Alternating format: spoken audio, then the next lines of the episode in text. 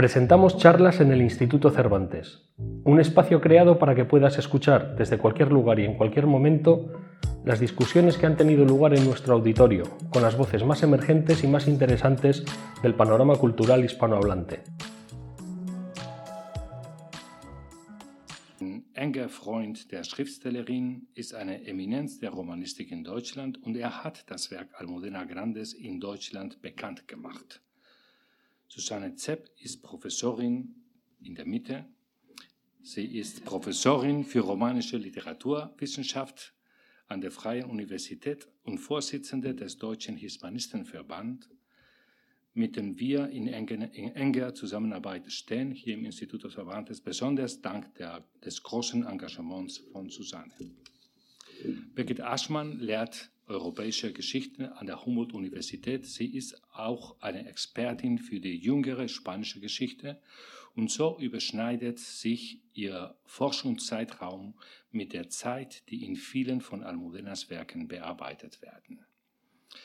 Was ich besonders schön finde heute Abend ist die Teilnahme von Studierenden und Promovierenden der Hispanistik der FU, die aus dem Werk Almudenas vorlesen werden.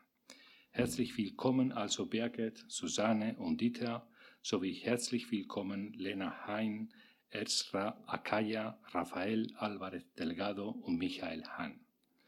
Ich, über, ich, ich, übergebe euch sogleich das Wort, möchte aber noch alle Anwesenden herzlich zu einem Wein nach Veranstaltungsende einladen, um gemeinsam das Glas zu erheben auf Almudena Grandes.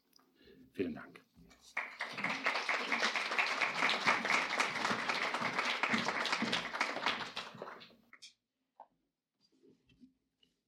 Almudena Grandes war eine dezidiert zeitkritische Schriftstellerin, die Ereignisgeschichte voller Mitgefühl darzustellen vermochte. Ihr Schreiben war den Opfern des Bürgerkriegs und der Diktatur gewidmet, deren Gedächtnis im öffentlichen Raum in Spanien lange von den Tätern marginalisiert wurde. Dabei beeindruckt immer wieder aufs Neue die Genauigkeit der historischen Recherchen, die ihren Texten zugrunde liegen. Doch Almudena Grandes, geboren am 7. Mai 1960 in Madrid, hat sich immer mit historischen Räumen befasst. Sie studierte Geographie und Geschichte an der Universität Complutense, arbeitete als freie Mitarbeiterin für verschiedene Verlage und wurde 1989 mit ihrem ersten veröffentlichten Roman berühmt. Zu diesem Zeitpunkt war sie noch keine 30 Jahre alt.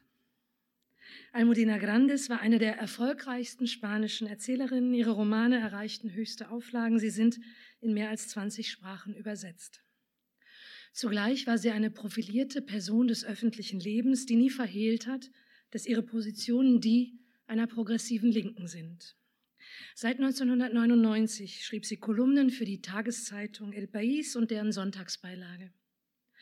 2003 erhielt sie eine Poetikdozentur der Universität Menéndez Pelayo in Santander und seit dieser Zeit hat sie immer wieder eng auch mit der akademischen Hispanistik zusammengearbeitet. Auch der deutschen Hispanistik war sie eng verbunden. Sie hielt zuletzt 2017 beim Deutschen Hispanistentag in München den Hauptvortrag. Ihr erster Roman Las Edades de Lulu erschien 1989. Im gleichen Jahr kam auch die deutsche Übersetzung unter dem Titel Lulu, die Geschichte einer Frau heraus. Das Buch war, wie gesagt, ein Bestseller, denn der Roman brach bewusst Tabus, wenn er Kindheit und Jugend im Frankismus und das Leben im postfrankistischen Spanien über die Körperlichkeit der weiblichen Hauptfigur vergegenständlichte. Der Text bezog sich dabei bewusst auf andere literarische Transgressionen der Moderne.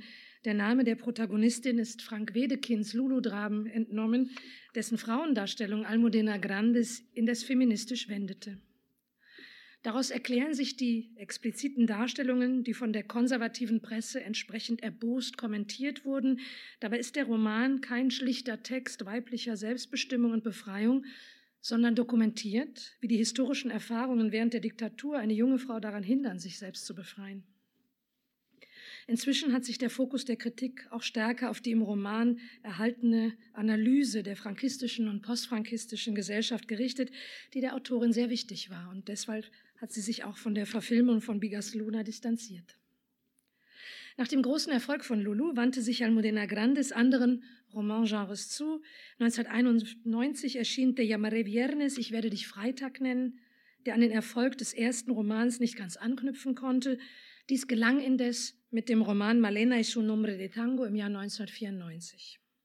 Auch dieser Text erzählt spanische Geschichte als Familiengeschichte, hier indes mit bewusst autofiktionalen Referenzen. Auch dieser Text ist explizit dem Verhältnis von historischer Erinnerung und literarischer Repräsentation gewidmet. Und auch hier sind es wieder Frauen, deren Geschichtserfahrung im Mittelpunkt der Darstellung steht. Dies gilt auch für die Erzählungen des Sammelbands Modelos de Mujer von 1996, der sieben Erzählungen über sehr unterschiedliche Frauen in ebenso unterschiedlichen Lebenssituationen enthält. Entstanden sind diese Vignetten in den Jahren 1989 bis 1995, zumeist als Auftragsarbeiten für verschiedene Zeitschriften und Verlage. Almudena Grandes hat jedoch in einem Nachwort die innere thematische Einheit unterstrichen und dabei auch zum Ausdruck gebracht, dass es ihr vor allem um weibliche Erfahrungen von Geschichte geht. Die Autorin hat in der Komposition ihrer Figuren implizit an Diskussionen und Erkenntnisse der feministischen Kritik angeknüpft, indes ihre Romane nehmen unterschiedliche Wege weiblicher Subjektkonstitution in den Blick und dies in anderer Weise, als das etwa die feministische Theorie der 70er Jahre tat, die weibliche Subjektkonstitution ausschließlich im sprachlich-symbolischen Bereich angesiedelt hat. In Almudena Grandes Roman geht es um ganz konkrete gesellschaftliche Situationen mit ihren Macht- und Produktionsverhältnissen, denen Frauen ausgesetzt sind. Damit sind die historischen Romane von Almudena Grandes ganz markant an der lebensweltlichen Realität ausgerichtet. Dass sie dies von Seiten mancher Kritiker den Vorwurf eingetragen hat, dies sei leichte Literatur, konnte sie angesichts der Erfolge ihrer Romane wohl sehr gut aushalten.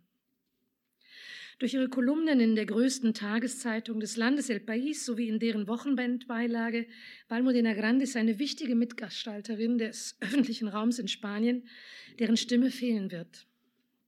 Dies gilt auch für ihre Texte und ihre Romane, die dem spanischen Bürgerkrieg, seinen Folgen gewidmet sind, denn inmitten der polemischen Diskussionen des Jahres 2007 und das dort verabschiedete Gesetz zum historischen Gedächtnis, wir werden darüber gleich auf dem Podium noch sprechen, in diesem Jahr erschien ihr Roman El Corazón Helado, das gefrorene Herz, aus dem wir heute Abend von unseren Lesenden zwei Passagen hören werden. Der Titel bezieht sich auf einen ganz bekannten Vers des Dichters Antonio Machado, einer Ikone der republikanischen Seite. Una de las dos Españas haré el arte del corazón. Eines der beiden Spanien wird ihr das Herz gefrieren lassen. Diese Zeilen spielen auf die tiefe Gespaltenheit Spaniens zwischen einem konservativ-katholischen Lager und einer progressiven, offenen Gesellschaft an. Das gefrorene Herz ist die sich über drei Generationen erstreckende Geschichte von zwei ideologisch gegensätzlichen Familien, den Carrions auf der einen, der faschistischen Seite, Kriegsgewinnler, die unter Franco ihr Geld haben mehren können. Auf der anderen Seite stehen ihnen die Fernandes gegenüber, die erst nach Francos Tod aus dem französischen Exil nach Madrid zurückkehren konnten und in bescheidenen Verhältnissen leben. Bei einer Beisetzung Anfang der 2000er Jahre treffen sich Raquel Fernandez, die als junge Frau mit ihrem Großvater aus Frankreich zurückgekehrt ist, und Alvaro Carrion aus der anderen Familie. Damit beginnt eine Liebesgeschichte der Enkelgeneration, in der die Vergangenheit immer deutlicher an Relief gewinnt und die Gegenwart herausfordert. Man kann mit Dieter Ingenschei Almudena Grandes das gefrorene Herz auch als einen Gegenentwurf zu dem verbreitetsten postfrankistischen Bürgerkriegsroman Soldados de Salamina von Javier Cercas lesen. Die faschistische Seite hat in Almudena Grandes Roman nämlich explizit keine heroische Vergangenheit wie bei Cercas, sondern und auch durch ihre Beteiligung am Zweiten Weltkrieg innerhalb der mit der deutschen Wehrmacht kämpfenden Blauen Division eine Geschichte, die von Verbrechen gegen die Menschlichkeit markiert ist. Das gefrorene Herz lässt sich als Roman über die Folgen von Bürgerkrieg und Frankismus lesen, ist aber zugleich aber auch ein Großstadtroman, der die Stadt Madrid, die die Exilierten so sehr vermisst haben, in lebendigen Farben zeichnet. Im Jahr 2010 hat Almudena Grandes dann einen detaillierten Plan zu einem Zyklus vorgelegt, für den sie einen an den großen realistischen Romanen Benito Pérez Galdós und seinen Episodios Nacionales erinnernden Titel ausgewählt hatte, Episoden eines nicht enden wollenden Krieges, Episodios de una guerra interminable. Sechs Romane sollte dieses Werk bilden, vielleicht als Hommage an die sechs Bände des bedeutenden Bürgerkriegszyklus von Max Aub, El Laberinto Mágico, das magische Labyrinth. Pardon. Der Rahmentitel dieser Episoden markiert, dass dieser Krieg und seine Folgen bis in die Gegenwart hinein unauslöschlich in der spanischen Gesellschaft präsent sind, dass sie auch mehr als vier Jahrzehnte nach dem Tod des Diktators weite Teile des öffentlichen Lebens bestimmen. Die Romane thematisieren nicht nur die drei Jahre des Bürgerkriegs, sondern vor allem auch die folgenden, die bleiernen Jahre der Franco-Diktatur. Wir lesen heute Abend aber auch Ausschnitte aus einem zweiten Roman von Almudena Grandes, und zwar aus der ersten der Episodios de una guerra interminable, dem Roman Inés y la Alegría, Inés und die Freude von 2010. Die im Titel genannte Hauptfigur Inés ist die Tochter einer streng konservativen Madrider Familie im Bürgerkrieg und in den ersten Jahren der Diktatur Francos. Ihr Bruder sympathisiert früh mit der Phalange und macht Karriere in den Reihen der frankistischen Aufständischen, während Inés, unterstützt von einer Jugendfreundin und Tochter einer früheren Hausangestellten, die Aktivitäten der politischen Linken entdeckt und in ihnen das eigene Lebensziel erkennt. Nach dem Sieg Frankos wird sie als Rote denunziert, ins Gefängnis geworfen, später in einem Kloster interniert, aus dem ihr faschistischer Bruder sie herausholt, aber nur, um sie in seinem nordspanischen Landhaus wie eine Gefangene zu halten. Nachts hört sie dort heimlich das Radio Freies Spanien, den verbotenen, aus Frankreich sendenden, äh, operierenden Sender der ExilspanierInnen. So erfährt sie auch von dem bevorstehenden Einmarsch einiger tausend exilspanischer KämpferInnen in das Arantal in den Pyrenäen. Ines gelingt es, aus der Obhut ihres Bruders zu fliehen. Sie erreicht eine Gruppe dieser ExilsoldatInnen und gewinnt ihr Vertrauen. Der Plan, in das Tal einzumarschieren und darauf zu zählen, dass die spanische Bevölkerung sich ihnen sofort anschließt, erweist sich als Fehleinschätzung. Die Invasion misslingt, aber Ines bleibt an der Seite eines neuen Partners, dann im französischen Exil. Einige Nebenhandlungen treten hinzu, Liebesgeschichten, die Ines zuerst in Madrid und dann in Frankreich erlebt. Und dazu kommen Lebensskizzen zahlreicher ExilspanierInnen, insbesondere im französischen Toulouse. Thematisiert wird auch das Schicksal der charismatischen Anführerin der kommunistischen Partei, La Pasionaria, eine historische und in Spanien für viele Jahrzehnte legendäre, legendäre Person.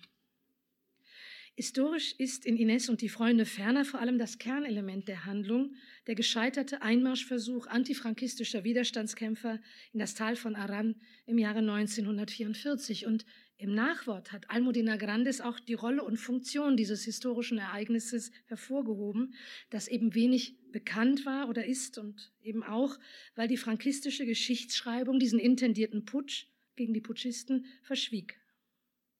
Im Nachwort, wir lesen daraus einen Ausschnitt, betont Grandes ihre Absicht, mit dem Roman über diesen Teil der, über diesen Teil der jüngeren Geschichte des Landes unter Franco aufzuklären.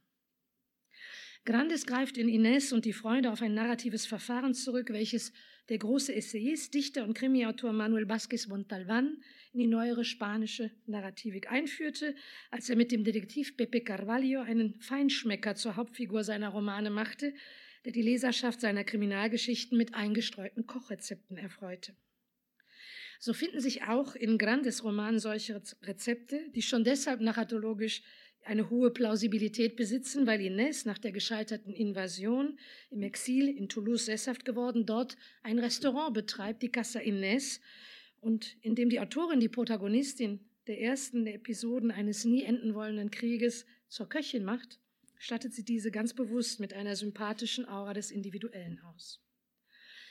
Während im ersten Teil der Episoden der misslungene Einmarsch 1944 im Zentrum der Darstellung steht, ist auch jeder weitere der folgenden fünf Bände so konzipiert, ein wenig bekanntes Ereignis, eine vergessene oder verdrängte Konstellation aus diesem nie enden wollenden Krieg beziehungsweise seinen Folgeerscheinungen aufzuzeigen und narrativ zu entfalten. Die historische Information ist also erklärtermaßen eines der zentralen Anliegen des gesamten Zyklus. Und wir freuen uns sehr, dass wir mit Professorin Birgit Aschmann eine Historikerin als Gesprächspartnerin haben, die eine ausgewiesene Spezialistin der europäischen Geschichte insgesamt und der spanischen Geschichte im Besonderen ist. Auf die Verflechtungen von historischen Fakten und literarischer Darstellung kommen wir sicher ebenso in der Diskussion zu sprechen wie auf die anderen Bände. Meine Einführung in Leben und Werk von Almudena Grandes hat sich auf die Veröffentlichungen von Professor Dieter Ingenschei gestützt. Äh, Ignacio Olmos hat es bereits gesagt. Er kennt das Werk der Autorin wie kaum ein anderer deutschsprachiger Hispanist und ist, hat es auch wissenschaftlich bekannt gemacht. Dass dies aus einer tiefen Freundschaft herausgeschrieben ist, zeichnet aus meiner Sicht diese Studien zu Almudena Grandes aus. Im Nachwort des vierten Bandes ihrer Episoden dankt die Autorin äh, Dieter Ingenschei, dass er ihr mit der Winterfeldstraße in Schöneberg nicht nur einen Ort des Romans, sondern auch einen Erinnerungsort geschenkt hat, den sie stets mit seiner Gastfreundschaft verbinden wird. Von Ignacio Olmos und Dieter Ingenschei ging die Anregung für diesen Abend aus und ich bin euch beiden sehr dankbar, dass ich mit meinen Doktorandinnen, Studierenden hier dabei sein darf. Dieter hat dem Hispanistenverband für seine Jahreszeitung einen berührenden Nachruf auf Almudena Grandes geschenkt, auf dem ich nicht zitieren kann, ohne dass mir die Tränen kommen, aber Sie können ihn sich auf unserer Seite hispanistica.de anschauen. Und Dieter schenkt uns heute Abend auch im Anschluss an meine Einführung einen Einblick in diese langen Jahrzehnte enger Freundschaft.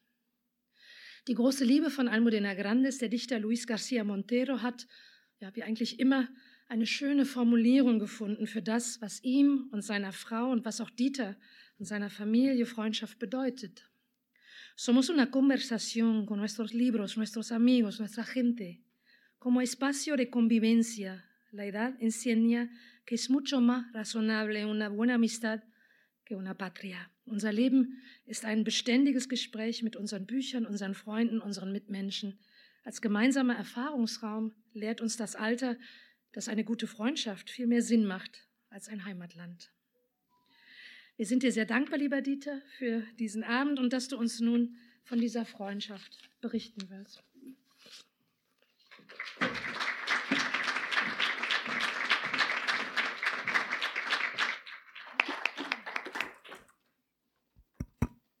Vielen Dank, liebe Susanne, für deine freundliche Einführung.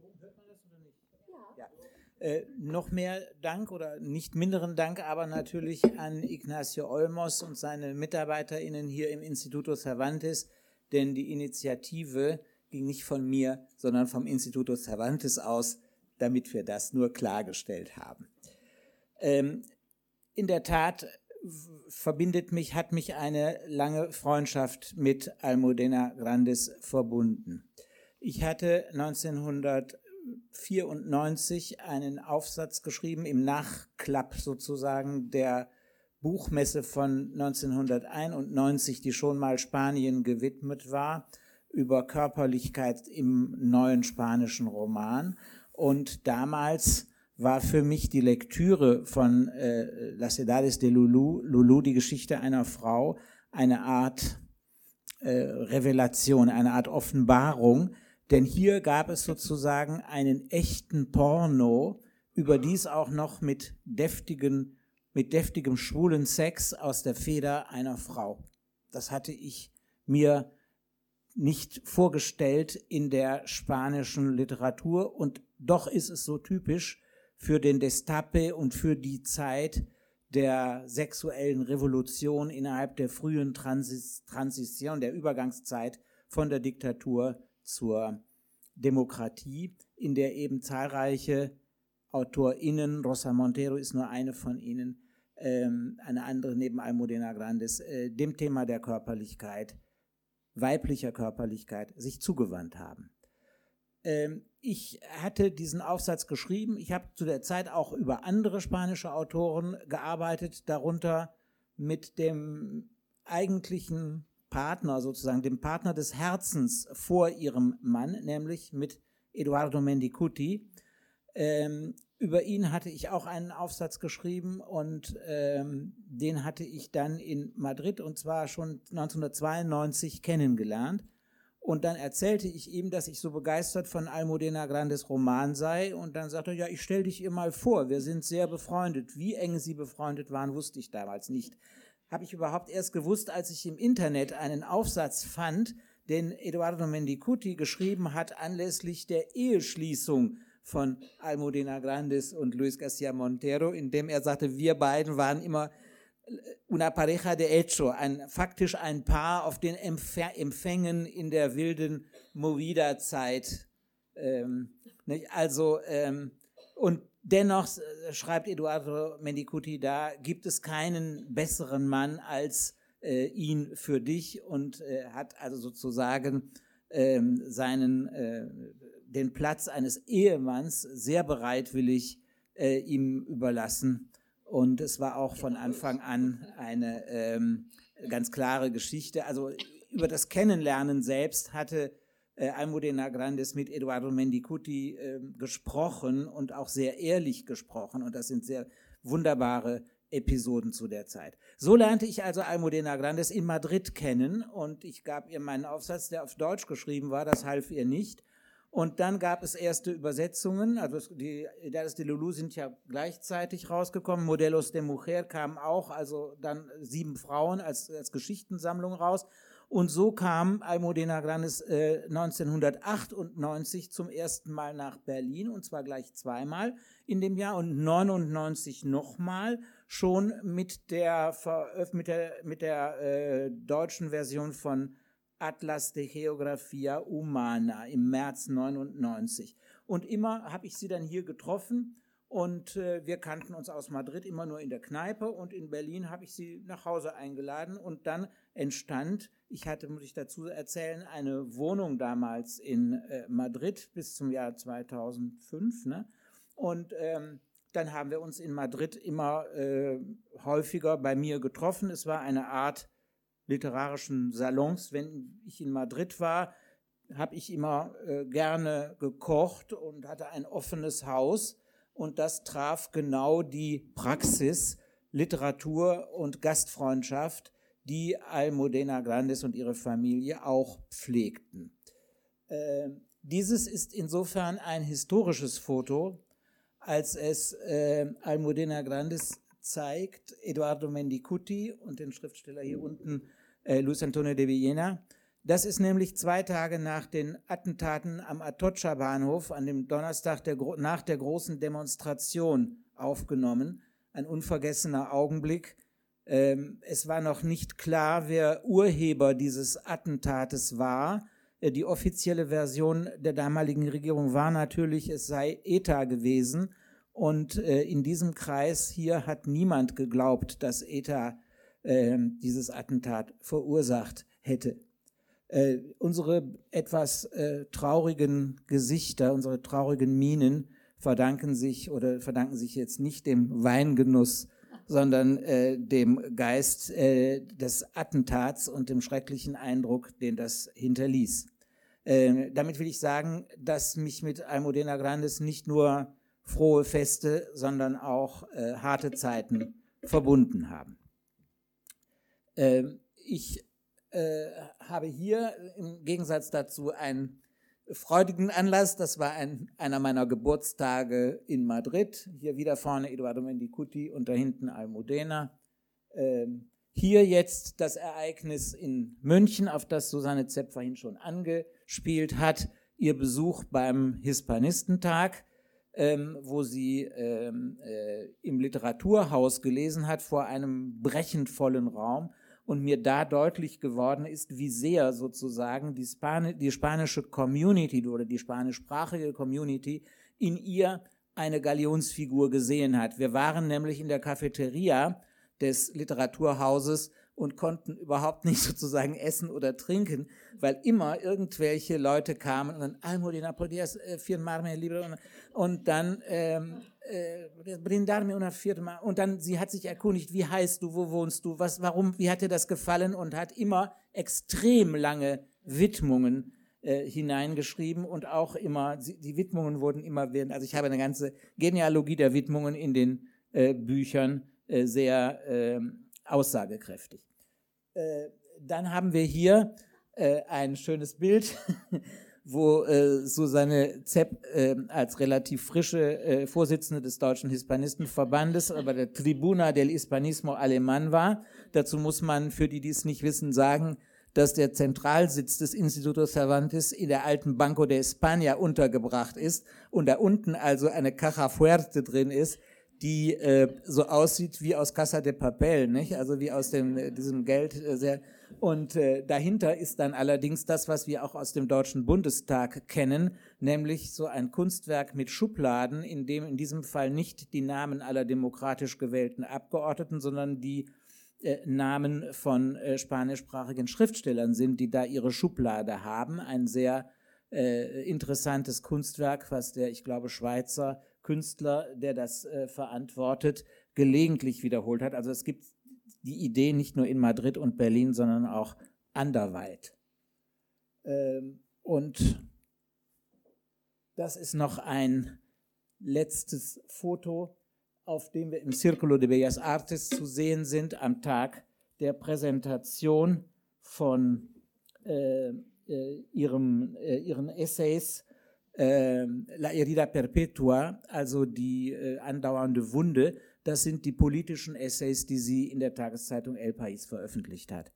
Ähm, das war, wenn ich es recht erinnere, im September 2019. Äh, wir hatten danach noch Treffen vereinbart. Ich habe dann von ihrer Erkrankung durch ihren Mann erfahren, und zwar zum Jahreswechsel. Äh, da schrieb er in der Weihnachts-, verspäteten Weihnachtsmail äh, Almudena, äh, man hat Krebs bei ihr festgestellt. Ähm, aber wir hoffen, dass das alles gut geht. Es gab dann Mail-Austausch, äh, sowohl mit ihr selbst als auch mit ihm. Äh, sie selber und auch ihr Mann haben geschrieben, sie ist auf einem guten Weg. Sie ist in exzellenten Händen. Ähm, wir waren dann bei der Madrider Buchmesse im September 2020 ist das jetzt. Ich verwechsle durch die Corona-Zeit immer 19 und 2020. Im September 2020 in Madrid und da war ja schon Corona und wollten sie treffen, aber es hat nicht geklappt. Erstens ging es ihr nicht gut und zweitens kamen wir nicht so schnell bei der Buchmesse durch die Corona. Wir mussten stundenlang durch die Corona-Kontrolle, wir mussten so lange in der Schlange stehen. Und äh, dadurch haben wir sie an dem Tag nicht gesehen und danach kam dann die Nachricht von ihrer, äh, von ihrem Tod. Und äh, ja, das war ein, ein herber Verlust, der eben in der spanischen Öffentlichkeit so wahrgenommen wurde, wie Ignacio Olmos das eingangs äh, in seiner Beschreibung der Beerdigung berichtet hat. Ähm, Almudena Grandes war eine wunderbare Person, muss ich sagen. Ich habe sie als Schrift Schriftstellerin geschätzt. Ähm, auch der Verdacht des Trivialen ist mir gekommen, aber er hat sich nicht festgesetzt. Er hat sich deshalb nicht festgesetzt, weil ich äh, Las Edades de Lulu mit einem anderen Aspekt gelesen habe, als vielleicht nicht als ein Book to read with one hand, wie jemand mal Pornografie definiert hat, sondern als einen zeitgenössischen, als ein, als ein Zeitzeugnis, was einerseits die Abkehr von frankistischer Körperfeindlichkeit bedingt hat und andererseits aber auch äh, eine äh, Protagonistin ins Zentrum setzt, eine Frau als sexuelles Wesen. Das gab es vorher auch, das gab es schon bei Emilia Pardo Bazan und so weiter, aber äh, es in dieser mh, hm, Klarheit, in dieser Klarheit zu benennen, äh, und die sprachliche Benennbarkeit selbst zu thematisieren, das ist doch das Spezifische in diesem Roman, der mir von daher auch immer gleichzeitig sozusagen ein sexueller Metaroman zu sein schien.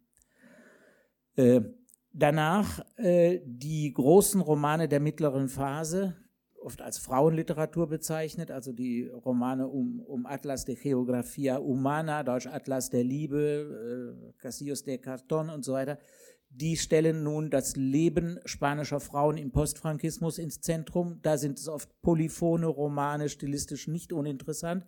Und dann werden wir uns ja gleich äh, gemeinsam unterhalten über die historischen Romane, über äh, Corazon Helado, was sozusagen eine, ähm, ein Probelauf für diese historische Thematik war, die vorher in den Romanen immer schon eine Rolle spielte. Und dann kam es eben äh, zu dem großen Plan der Episodios de una guerra interminable. Dazu vielleicht später mehr.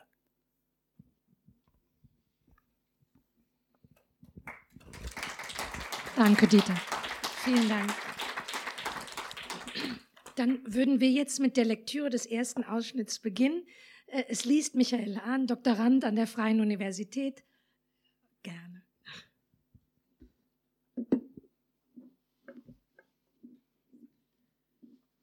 Raquel. Der Großvater rief ihren Namen, und da bemerkte sie, dass sie die rothaarige Zwillingspuppe mit dem grünen Kleid noch in der Hand hatte und blieb stehen, ohne zu wissen, was sie damit machen sollte. Sie streckte die rechte Hand ihrem Großvater und die linke Clara hin, und als diese auf sie zulief, um ihr die Puppe abzunehmen, hielt ihre Mutter sie fest und tat so, als wollte sie sie umarmen. Wenn sie dir gefällt, kannst du sie behalten. Nein! Ihre Tochter versuchte sich aus ihrer Umklammerung zu lösen, aber die Frau drückte sie noch fester an sich und legte die Hände auf die ihrer Tochter. Natürlich darfst du sie behalten, sagte sie entschieden und rang sich ein Lächeln ab, als wäre nichts. Beschenken sie dir. Mama, das sind doch Zwillinge. Das Mädchen blickte zu ihrer Mutter auf, suchte ihren Blick und begann zu weinen. Verstehst du nicht? Das sind doch zwei. Wie kann ich ihr eine davon schenken? Das stimmt.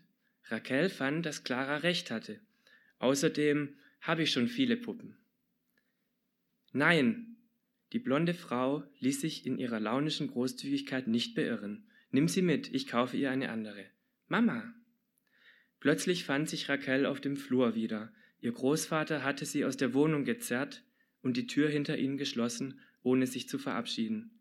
Auch das war ungewöhnlich, aber dann fiel er wieder ein, dass sie von Anfang an gewusst hatte, dass es dort nicht lustig sein würde, und sie fragte sich, wie sie es vergessen. Und so viel Spaß mit der heißen Schokolade, der elektrischen Eisenbahn, den Puppen und den Lutschern haben konnte. Sie war froh, als der Großvater die Treppe nahm, statt auf den Aufzug zu warten, denn mit jedem Schritt, mit jeder Stufe bekam sie besser Luft, und die Lichter, die Schatten, die Wände, alles fand wieder zur Normalität zurück, bis sie endlich das riesige dunkle Portal erreichten, und dahinter winkte zur Belohnung ein milder, frischer Maiabend mit einem sanften Wind, der durch die Blätter der Bäume strich, und einer Sonne, die noch immer angenehm wärmte. So eine große Wohnung, nicht wahr? traute sie sich zu sagen, aber erst als sie bereits den Bürgersteig entlang schlenderten, im gemächlichen, beruhigenden Rhythmus der anderen Samstage. Und wie schön! Sie müssen sehr reich sein, oder? Ihr Großvater antwortete nicht sofort. Langsam ging er weiter, mit erhobenem Kopf, den Blick starr auf den Horizont gerichtet, das Gesicht sehr blass im letzten Licht der Sonne und mit einem leichten Zittern um den geschlossenen Mund. Hurensöhne, das sind sie. Das sagte er, und selbst dann sah er sie nicht an. Sie waren zu einem kleinen Platz gelangt mit einem hohen Gebäude am Ende, vielen Bäumen davor, einem Zeitungskiosk und Sitzbänken. Ihr Großvater setzte sich auf eine leere Bank, und Raquel merkte, dass er sich gar nicht mehr wahrnahm, als hätte er sie völlig vergessen. Er legte die kastanienbraune Ledermappe mit den von der Zeit ausgebleichten Ecken neben sich und vergrub den Kopf in den Händen. Einen Augenblick geschah nichts. Dann begann sein Kopf sich vor und zurück zu wiegen, langsam zunächst, dann kräftiger, mit mehr Schwung, bis sich der Rhythmus auf Schultern und Arme übertrug. Die Hände drückte er dabei so fest gegen Lider und Wange, als wäre die Haut seiner Handflächen mit der seines Gesichtes verwachsen, als könnten sie sich nicht mehr voneinander lösen. Raquel stand vor ihm und konnte nicht glauben, was sie da sah und hörte, nicht von ihrem Großvater Ignacio, nicht von ihm. Doch die heiseren Laute, die durch die Ritzen zwischen seinen Fingern drangen, wurden immer deutlicher, immer unfassbarer, und schließlich war kein Zweifel mehr möglich. Es war das erste Mal, dass Raquel Fernandez Perea ihren Großvater weinen sah. Das erste und auch das letzte Mal.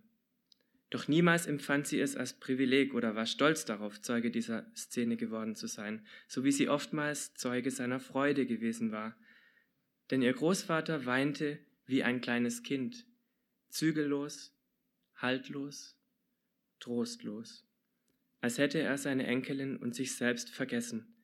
Den Mann, der er einmal gewesen war und immer noch war, Ignacio Fernández Muñoz, alias der Anwalt, Verteidiger von Madrid, Hauptmann der republikanischen Armee, antifaschistischer Widerstandskämpfer im Zweiten Weltkrieg, zweimal ausgezeichnet bei der Befreiung Frankreichs, Kommunist, Spanier und Träger einer tiefen schwarzen Trauer, einer lächelnden Trauer, die seine Enkelin niemals vergessen würde, genauso wenig wie den Nachmittag, an dem sie ihn hatte weinen sehen.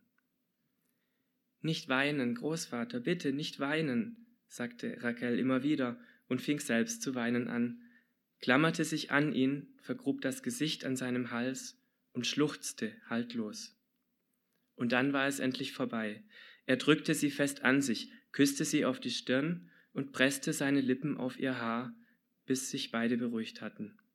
Ohne sie loszulassen, schob er sie dann etwas zurück, sah sie an und küsste sie auf die Wangen. Seine Augen waren gerötet, die Lider geschwollen und die Haut über den Wangenknochen spannte sich wie Pergament, dünn und brüchig.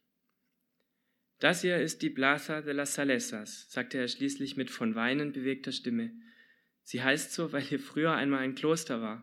Und die Kirche da hinten, das ist Santa Barbara, errichtet von Barbara de Braganza, einer spanischen Königin und Tochter des portugiesischen Königs. Er hielt inne, rieb sich die Augen und lächelte. Die Straße ist nach ihr benannt. Da drüben war das Gericht, das meinen Schwager Carlos verurteilt hat. Erinnerst du dich? Und das graue Gebäude hinter der Kirche, siehst du das?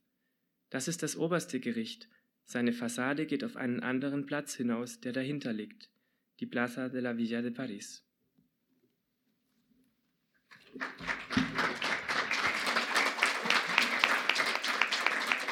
Vielen Dank, Michael. Ja, eine Wunde, die sich nicht schließen möchte, Geschichtserfahrung, historische Erinnerung, das Nachgedächtnis über die Generationen hinweg.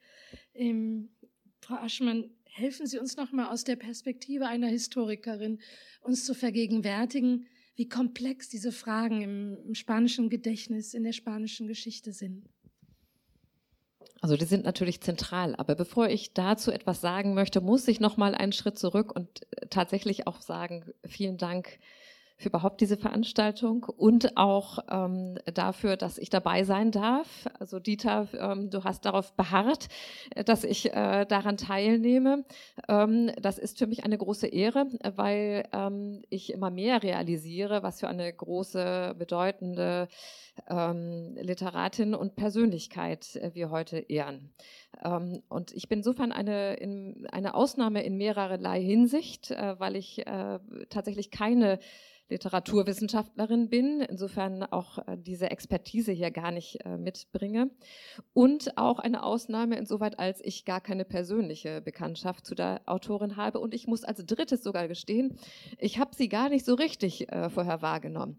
Ähm, und als aber die Bitte da war, mich sozusagen mit der Expertise der Historiografin auch mit dazuzusetzen, äh, dann ähm, war ich schnell überzeugt, weil ich dachte, diese Bildungslücke schließe ich gerne, davon lerne ich nur nur und habe viel davon. Dann habe ich dann in einem gewissen Leichtsinn gedacht, da lese ich mich schnell ein.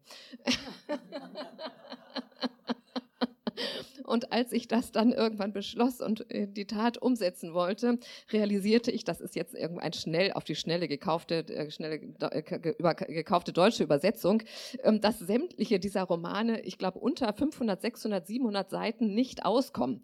Also insofern ähm, hat man da tatsächlich ein episches Programm. Über dieses epische Programm möchte ich tatsächlich am Ende auch nochmal reden, wenn wir eben über diesen Anspruch auch sprechen, ähm, anzuschließen an, an Galdos, was mich mich äh, in besonderer Weise fasziniert, äh, weil ich äh, auch für das 19. Jahrhundert zuständig bin und dieses Wiederaufgreifen von Phänomenen, Erzähltraditionen aus dem 19. Jahrhundert im 21. finde ich unglaublich spannend. Also insofern hat es mich dann wiederum auch nicht überrascht, dass diese Romane wahnsinnig dick waren, aber deshalb habe ich bislang noch gar nicht alles zur Kenntnis genommen, sondern eben gewisse Ausschnitte die aber reichen, vielleicht um das eine oder andere zu situieren. Und das ist jetzt ja auch meine, meine Aufgabe.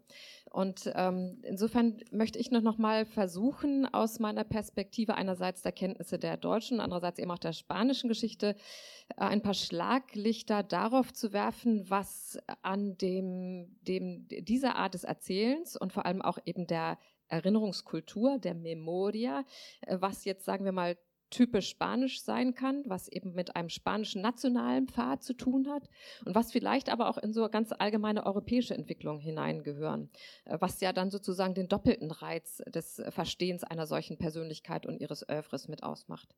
Und äh, tatsächlich ist es so, wir haben es ja mit den Werken jetzt äh, Corazon Helado ähm, 2007 und Ines ähm, y la Alegría 2010 ähm, ganz genau mit jener Hochphase zu tun, in der es um den Boom geht. Also die, den Boom der Memoria, wie es so schön heißt. Und dieser Boom wiederum und die Bedeutung ist ja nur zu verstehen, wenn man das auch situiert ähm, in ein eben vorher und nachher.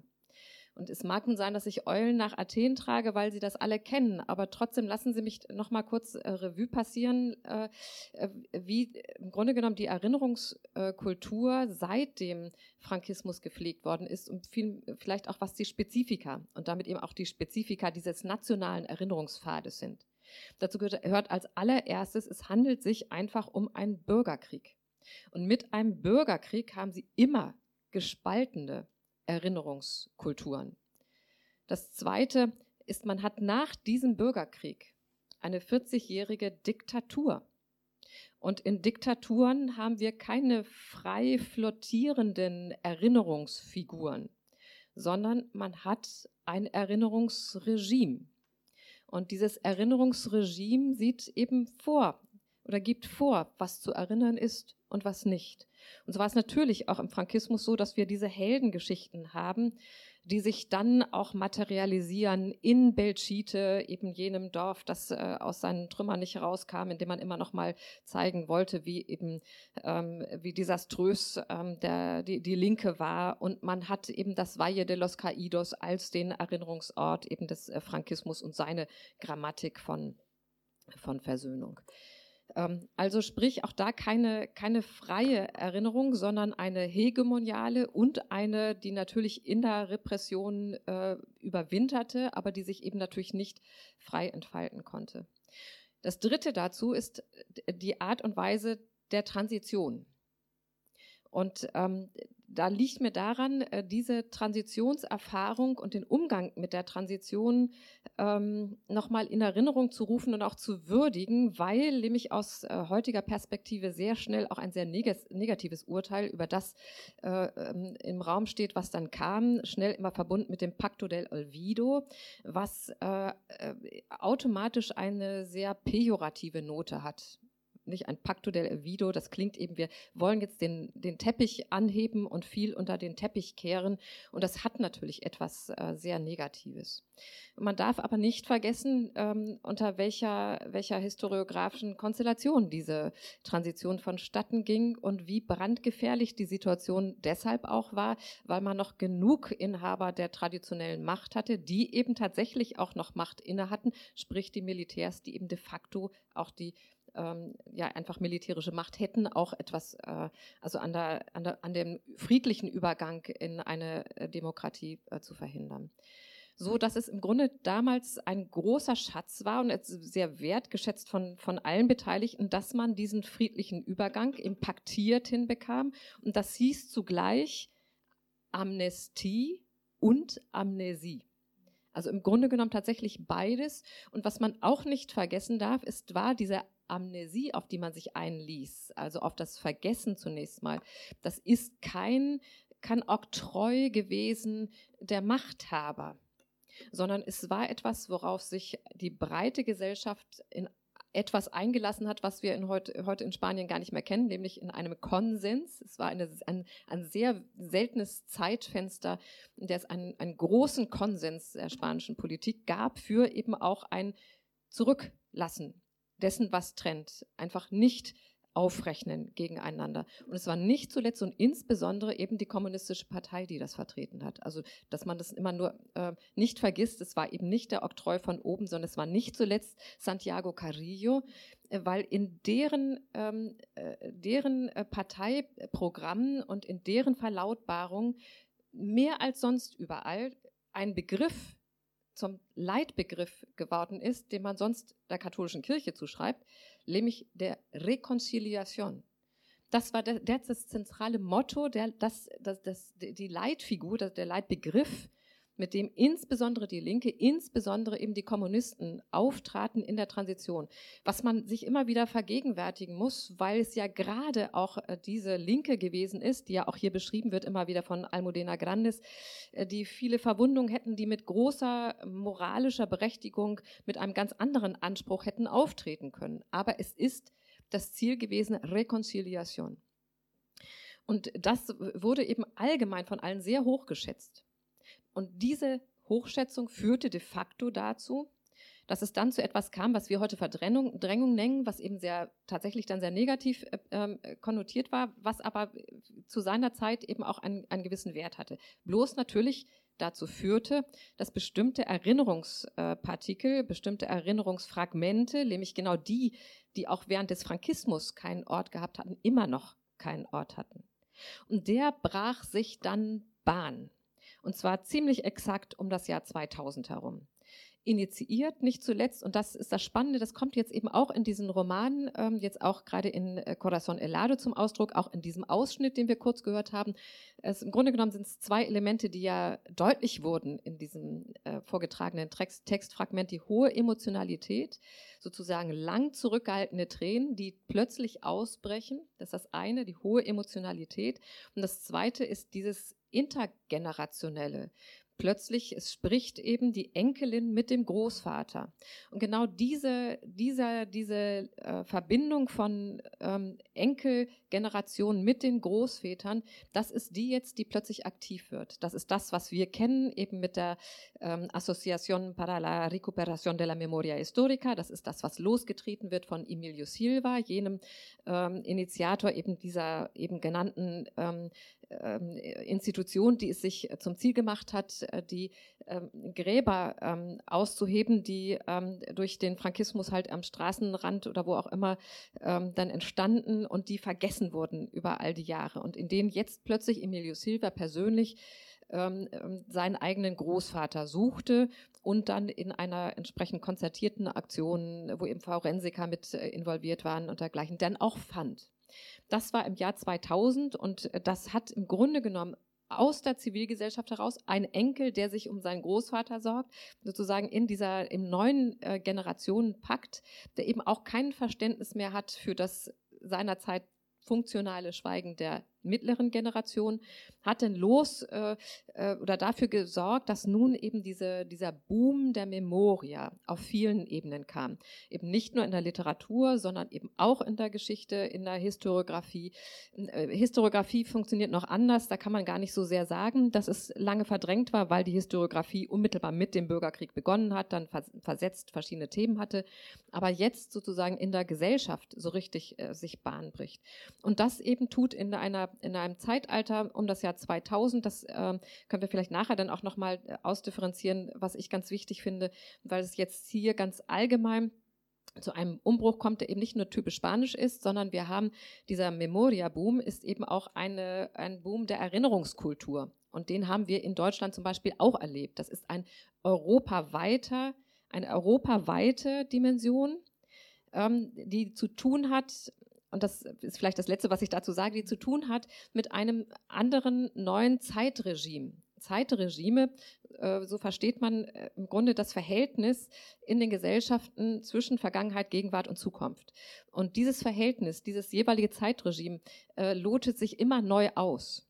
Gibt Phasen, in denen die Zukunft eine besondere Relevanz hat oder der ihr zugewiesen wird. Das ganze 19. Jahrhundert war eine solche auf die Zukunft hin orientierte Periode. Dann gibt es auch in den 60er Jahren, waren mal auch so dynamisch. Und dann plötzlich ähm, gibt es Phasen, in denen mehr so ein Präsentismus ähm, äh, eine Rolle spielt, ähm, eben die Gegenwart. Und es gibt Phasen, in denen plötzlich die Vergangenheit eine besondere Rolle spielt. Und aus verschiedenen Gründen spielt plötzlich eben um das Jahr 2000 schon in den 90er Jahren bei uns die Vergangenheit eine neue, ganz besonders intensive Rolle, sodass eben diese Erinnerungskultur überall boomt. Mag was zu tun haben, nur dass sie sozusagen den spanischen Pfad äh, verbinden, immer mit dem Allgemeinen, zu tun haben, eben auch mit dem Untergang äh, des Ostblocks, damit, dass äh, Francis Fukuyama das Ende der Geschichte ausgelobt hatte und man plötzlich sozusagen mehr Gelegenheit hatte, jetzt, weil man keine Zukunft mehr hatte mit Ideologien, die man irgendwohin projektierte, utopischen Potenzials, weil das sozusagen aufgezehrt war, äh, und jetzt mehr Gelegenheit hatte, sich mit der Vergangenheit auseinanderzusetzen. Das ist sozusagen nochmal der europäische, wenn nicht gar globale Hintergrund für diese Erinnerungskultur, die eben den Rahmen bildet, äh, einerseits des allgemeinen europäisch-globalen und zu anderen eben auch dieses ganz spezifischen national-spanischen Pfades. In den Kontext muss man, glaube ich, Almudena Grandes einordnen. Ja, und vielen Dank. Die, die Erläuterung, das verdiente Applaus. Die, die Erläuterungen helfen uns vielleicht ja auch verstehen, warum sie zurückgreift ne, auf die Verfahren des realistischen Erzählens, die eben so ganz markant äh, ähm, auch die eigene Vergangenheit als äh, Modell für Fragen der Zukunft und der Gegenwart zu, zu befragen suchen. Ich würde vorschlagen, wir lesen den nächsten Ausschnitt aus El Corazón Helado, den liest die Doktorandin Lena Hein von der Freien Universität auf Spanisch. Und das ist der längste Ausschnitt heute Abend. Die anderen Ausschnitte werden kürzer. ¿Pretende usted chantajearme, señorita Fernández? dijo solamente. ¿Chantajearle? Raquel abrió mucho los ojos, en sus labios una expresión de inocencia absoluta. ¡Qué palabra tan fea! negó con la cabeza y sonrió. No, por Dios, esto no es un chantaje. Es una transacción comercial de lo más común. Yo poseo algo que usted desea y estoy dispuesta a vendérselo. Nada más. He escaneado todos los documentos de los que estuvimos hablando el otro día para que pueda comprobar que no le engaño. Sacó de su maletín un sobre blanco, bastante abultado, y lo dejó encima de la mesa. La impresora ha ido registrando en todas las hojas la fecha y la hora en la que se realizó cada copia, y las he colocado por orden cronológico. Como él no hacía el menor ademán de tocarlo, ella abrió el sobre y fue enseñándole su contenido. Aquí está todo, ¿ve? Las escrituras de propiedad de los bienes de mis bisabuelos, los poderes que hicieron a su nombre, sus cartas con todos los besos que fue mandando para los niños, el resguardo de la transferencia que les hizo para despistarles, las cartas del abogado al que contrataron y los documentos que les fue adjuntando. Él le echó un vistazo distraído a cada uno de aquellos papeles, como si no le importaran mucho en realidad. Todo. Su paz y su tranquilidad. Un millón de euros y serán suyos. Un millón de euros. Julio Carrión se echó a reír. Pero usted se ha vuelto loca. ¿Qué se cree? ¿Que seguimos en el 1977? Raquel guardó la calma. Había previsto minuciosamente esa reacción y se limitó a sonreír. Ya sé que antes le he dicho que no le iba a hacer preguntas, pero dígame una cosa, señor Carrión. ¿A usted le gusta leer? Le miró con atención, pero él no quiso contestar ni siquiera con un gesto. Supongo que no, y eso significa que no frecuentará las librerías, ¿verdad? Pues es una pena. Debería hacerlo porque resulta muy interesante mirar los escaparates, fijarse en las portadas, ojear las novedades a medida que van apareciendo, en fin. A usted especialmente le convendría mucho estar al tanto del mercado editorial, porque además no se puede ni imaginar la cantidad de libros que, están, que se están publicando ahora mismo en España sobre personas como usted y vidas como la suya. Es increíble, pero no hay más que mirar las portadas, Venga brigadistas, venga milicianos y vengan milicianas también, eso por supuesto. Es un fenómeno muy interesante y en cierta medida todavía inexplicable, incluso para mí, que soy nieta de rojos. Bueno, ¿qué le voy a contar a usted si conoce de sobra la historia de mi familia? Y no estamos en 1977, desde luego. No hay más que mirar las contraportadas para darse cuenta. En 1977 todo el mundo estaba muerto de miedo. Ahora no. Desde luego, asintió él. Es lo que estoy intentando que entienda. Ya, pero es usted el que no me entiende a mí. Me temo que estamos hablando de miedos distintos. Por eso le conviene dejarme terminar. ¿Le molesta que fume? Raquel Fernández Perea apagó el cigarrillo en el cenicero y comprobó que su corazón latía a una velocidad frenética. La carta había salido de su manga. Estaba sobre la mesa y no tenía otra. Desde la butaca en la que se encontraba parecía un as, pero no sabía qué aspecto tendría desde el otro lado. Y sin embargo, al mirar a Julio Carrión, creyó encontrarle más pálido. Por otro lado, he meditado mucho sobre todo esto. Ya se lo he dicho. Y un millón de euros me parece un precio razonable, porque ya sé que nadie le va a procesar, señor Carrión. Por lo menos de momento. Volvió a mirarle, volvió a sonreír. Espero que a estas alturas ya se haya dado cuenta de que no soy tonta. Sé que nadie le va a arrebatar lo que no es suyo, porque una cosa son los partidos políticos y los sindicatos, que como usted sabe sin duda, y recalcó mucho aquella frase, sí están recuperando lo que les robaron, y otra muy distinta los ciudadanos particulares. No crea que no lo sé, eso está claro. Pero si usted no llega a un acuerdo conmigo, se expone a que le ocurran otras cosas, no tan graves como un procesamiento, desde luego, pero muy desagradables en todo caso. Porque yo no soy tan buena como mi abuelo, ya se lo he dicho.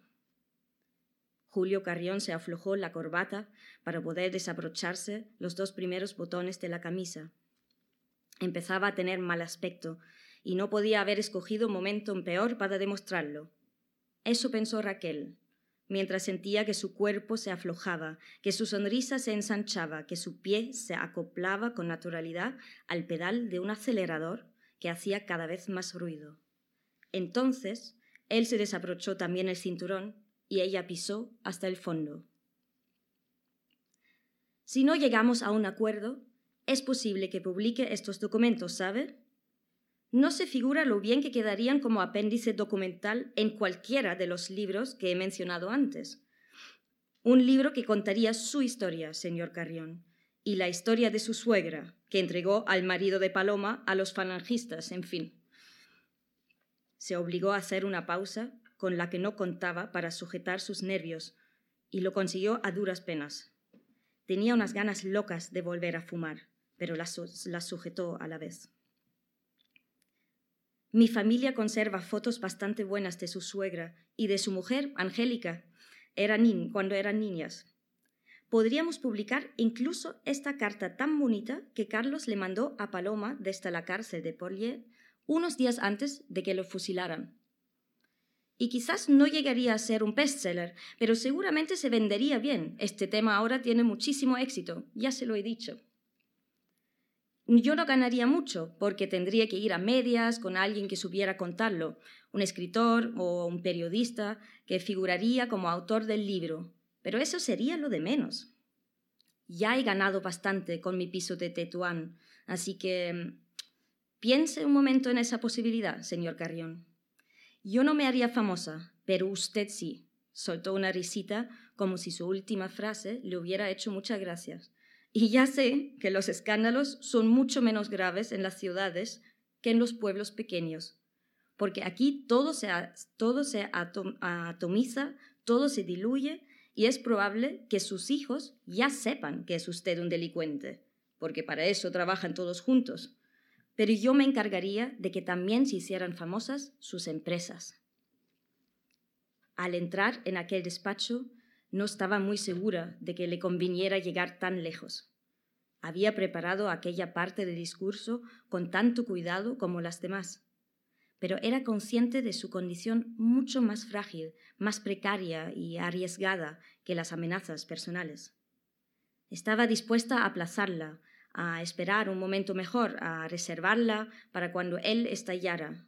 Pero Julio Carrión ya tenía muy mala cara, una palidez enfermiza en la piel, y su respiración se había convertido en un jadeo. Raquel no sabía jugar al póker, pero estaba acostumbrada a tomar decisiones en condiciones difíciles y a apostar. No creo que eso le convenga, sinceramente, porque usted, como todos los grandes constructores, dependerá en gran medida de las inversiones públicas, encargos, créditos, subvenciones, en fin. Si la gente se entera de quién es usted, de cómo se ha hecho rico, se acabaron las autopistas, señor Carrión, se acabaron los ambulatorios y los hospitales, se acabaron los colegios, los institutos y las licencias para construir viviendas de precio libre a cambio de destinar un porcentaje a vivienda protegida. Él no movió un músculo, no dijo nada, no se rió de ella, no recobró la calma, ni siquiera sonrió. Eso funciona así, ¿verdad? Ningún partido político va a afrontar el desprestigio de seguir haciéndole rico. Y si le soy sincera, no cree que ninguna empresa privada se atreva tampoco. ¿Y le parece mucho un millón de euros? He meditado sobre este tema y creo que soy bastante razonable. No pretendo hundirle ni arruinarle, ni, ni siquiera empobrecerle. Podría haber multiplicado mi precio por cualquier cifra, pero eso le obligaría a dar explicaciones, a desprenderse de algunas propiedades, a hacer un agujero en sus cuentas corrientes que después no le sería posible justificar. Como venganza no estaría mal, desde luego, pero yo no quiero vengarme. Lo único que, que pretendo es hacer un buen negocio.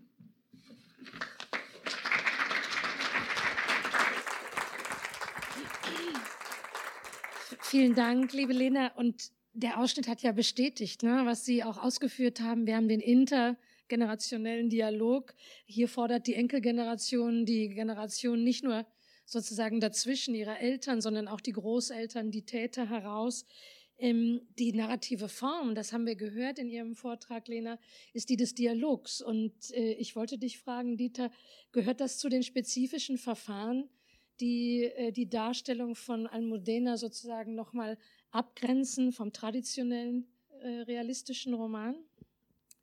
Nein, äh, der traditionelle realistische Roman, weiß nicht, ob es einem traditionalistischen Roman entspricht, aber der traditionalistische Roman hat ja auch Dialogpartien oft und es ist nicht so, dass sie ausschließlich äh, in Dialogen. Also ich muss mir, ich muss gestehen, ich habe mir darüber keine Gedanken gemacht. Das ist also, du erwisst mich da auf dem kalten Fuß. Äh, ich glaube, dass dieses Showdown zwischen dem mhm. alten Mann und der gewieften jungen Frau mit dem mit dem Ende, also ich will hier mein Geschäft machen und eine Million sonst, äh, also diese Art von, er sagt am Anfang auch, bevor die Passage einsetzt, willst du mich erpressen? Und dann sagt sie als erstes mal, bitte siezen Sie mich und so. Also diese Geschichten. Das, es ist sehr, sehr sozusagen dynamisch, was zwischen dem alten Frankisten und der Enkelin des Exilierten hier sich abspielt. Ähm, also stilistisch gesprochen mit den, mit den Dialogen äh, ist das, es ist schon so, dass die Dialoge oft äh, sehr wesentliche äh, Elemente sind zum Vorantreiben der Handlung. Das hast du, glaube ich, Würde so ich schon sagen, ne? ja. ja. Auf der anderen Seite ist es so, dass äh, Almudena schreibt ja nun immer ein Kilo Roman. Nicht? Also das sind ja immer diese 800 Seiten. Und äh, man kann natürlich nicht 800 Seiten nur aus Dialogen schreiben. Es gibt immer mehrere Handlungsstränge und es gibt auch immer eine gewisse Art, die Handlungsstränge zu wiederholen. Das ist sozusagen, das ist eine der Strategien, die auch äh, sozusagen äh, also in manchen Teilen von, von Galdos sich finden. Nicht, nicht immer, aber manchmal eben. Ähm, äh, auch sozusagen, es gibt noch andere Autoren, auf die sie, also die, mit den Typisierungen, da denkt man an Balzac, äh, de nicht? Er war immer einer von denen und so weiter, also Typendarstellungen und so. Ne? Also dieser, dieser Julio Carrion ist ja der, Inbegriff des Karrieristen, der sozusagen äh, durch diesen Schachzug, also der hat die anderen betrogen und ist dadurch reich geworden und so. Und dieser Unterschied zwischen arm und reich, der den merkt dieses Kind, dieses Kind, also in der äh, am Anfang, nicht, der merkt die Raquel sozusagen, diese Leute sind reich, was für eine große Wohnung, nicht, que casa grande und so weiter. Also ähm, ich glaube nicht, dass der Dialog äh, sozusagen was ganz Spezifisches für sie ist, aber er hat an Schlüsselstellen schon eine bestimmte Funktion. Aber ich habe es mir nicht systematisch überlegt.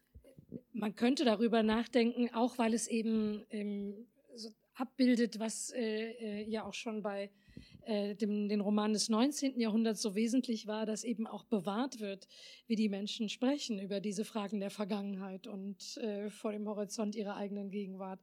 Aber das äh, ist ja nur ein Aspekt der spezifischen Darstellung. Wir haben einen Punkt, auf den Sie auch verwiesen haben. Das ist ähm, der, der, der, die Verknüpfung sozusagen von der Darstellung von Affekten und äh, dem Versuch, äh, sich ähm, diesen historischen äh, Blockaden äh, nochmal auf eine andere Art und Weise zu nähern. In dieser Passage ist es möglicherweise ähm, nicht nur der Dialog, aber doch hauptsächlich der Dialog auf der Ebene des Inhalts ist, ist es nicht nur ähm, die Forderung von historischer Verantwortung, sondern vielleicht auch noch etwas mehr. Was würdest du sagen? Ja, das ist ein, ein äh, Spiel mit, mit Emotionen und mit, mit der Beobachtung auch. Also was nicht Dialog ist, ist, dass sie sich eine Zigarette anzündet und dann haben wir ja einen Sprung gemacht und dann macht sie die Zigarette mhm. wieder aus. Also es ist sozusagen auch die Poetik der kleinen Gesten, die mit darin ist und also, dass er sich den Hemdknopf aufmachen muss und so weiter. Ne? Mhm. Also es ist äh, eine Art der, äh, äh, der Beobachtung, nicht, die äh, natürlich an die Verfahren des realistischen Romans anknüpft, um nicht zu sagen, sie auf neue Weise variiert. Ähm, das ist sicherlich so bei ihr. Ja. Und ein weiterer Punkt, und das wäre sozusagen auch noch mal eine Frage an die Historikerin, ist die der, ja, der Restitution im weitesten Sinne. Nicht wahr? Auch der Verantwortung, die Familie ähm, ähm, der Raquel ist verarmt aus bestimmten Gründen. Die Familie der Faschisten haben sich äh, bereichert äh, an Bürgerkrieg und Diktatur es geht nicht sozusagen im Spezifischen um eine Restitutionsforderung, aber die Frage des Materiellen ist hier in einer bestimmten Weise auch präsent. Und da wir aus verschiedenen historischen Kontexten diese Verknüpfung von Restitution und Gedächtnis kennen, ist das vielleicht auch eine Dimension, die in diesen Zusammenhängen zu diskutieren wäre.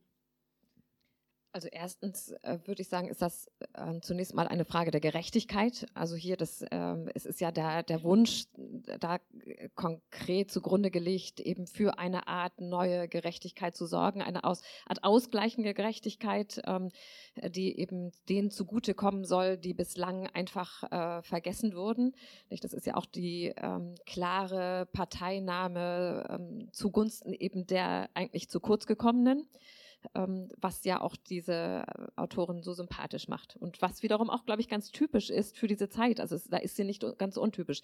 Aber um zunächst mal auf diese Frage noch weiter einzugehen, also sozusagen klar, das ist äh, der Wunsch nach Gerechtigkeit. Das ist klar, dass auch soziale Anliegen, dass eben auch die spanische Geschichte in, dieser, in diesem Hintergrund äh, zurzeit, also das auch antreibt. Wie kriegen wir eine andere Form von sozialer Gerechtigkeit in der spanischen Gesellschaft?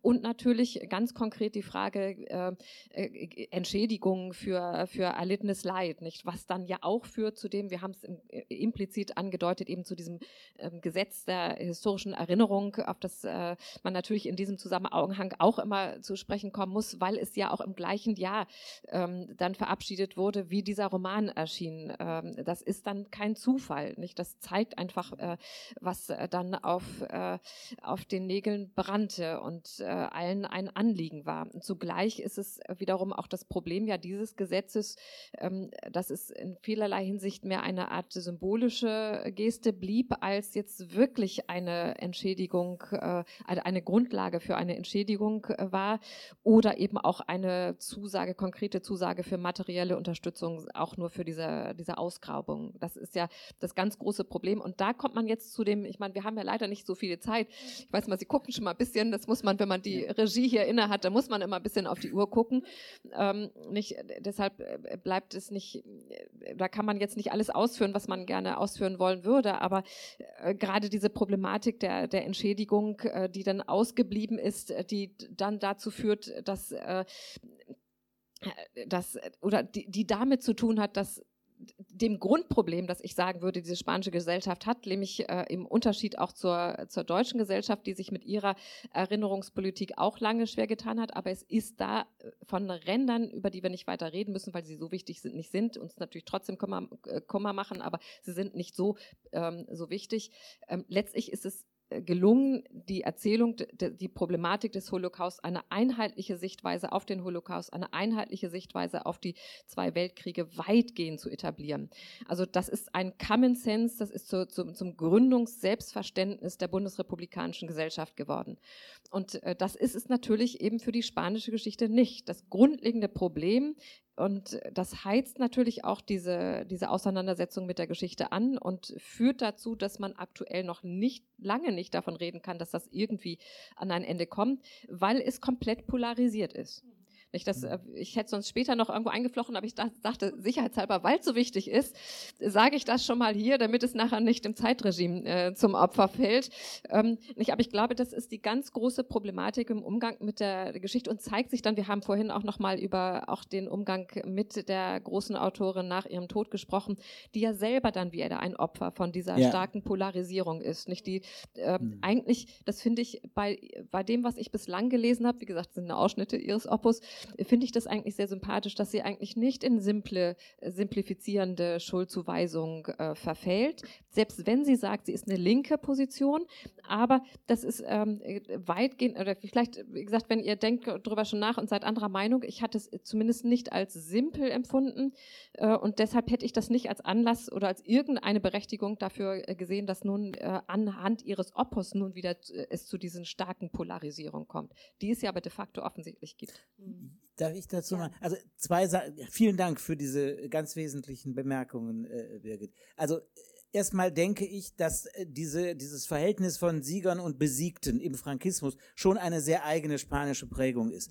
Und dass das mit den Verlierern hier, also die, die äh, Fernandes sind nun in die Verliererfamilie, weil deren äh, die waren ja früher genauso reich wie die anderen, die haben sozusagen die Sachen denen geschickt und dann hat er das eben vom Staat abgekauft sozusagen. Also der hat das wirklich ergaunert, nicht die Carrions.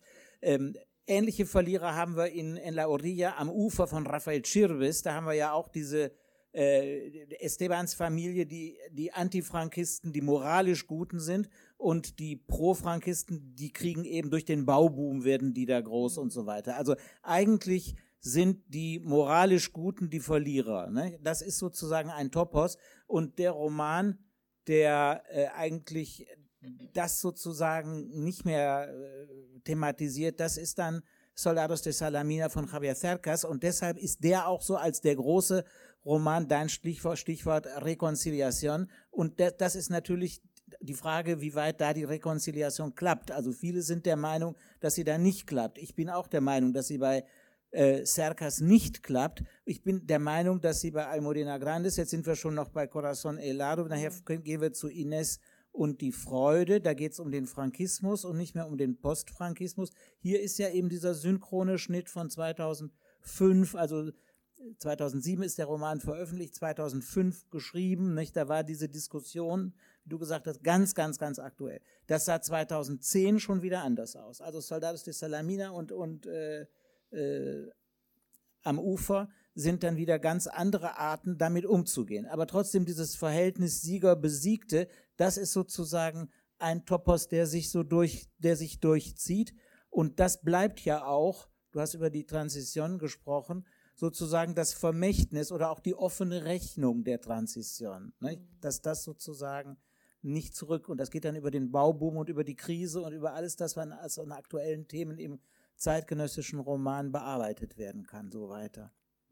Ich meine, möglicherweise ist es auch eine der ja, Besonderheiten ihrer Texte, dass sie auf die juristischen Schwierigkeiten dieses Gesetzes äh, im Literarischen verweist. Das kann Literatur ja auch auf bestimmte Leerstellen eben nochmal zu verweisen. Und ein anderer äh, ähm, ja, Grund ihres Schreibens ist die Information, fast didaktisch, von verdrängten Anteilen der Geschichte und das ist unser nächster Roman. Raphael, wenn Sie so lieb sind, den nächsten Ausschnitt zu lesen. Vielen Dank. Raphael ist Student an der Freien Universität in der spanischen Philologie. En marzo de 1943, cuando ya creí haber perdido hasta el aliento necesario para respirar, mi vida mejoró gracias al cariño de mi cuñada Adela y a la, y a la compañía de un aparato de radio. Dos años antes, Cuando mi hermano me sacó de la cárcel de ventas, la Pirenaica aún no existía. Me enteré de que había comenzado a emitir, a emitir, como de tantas otras cosas, gracias a fragmentos sueltos de conversaciones captadas al azar tras una puerta cerrada.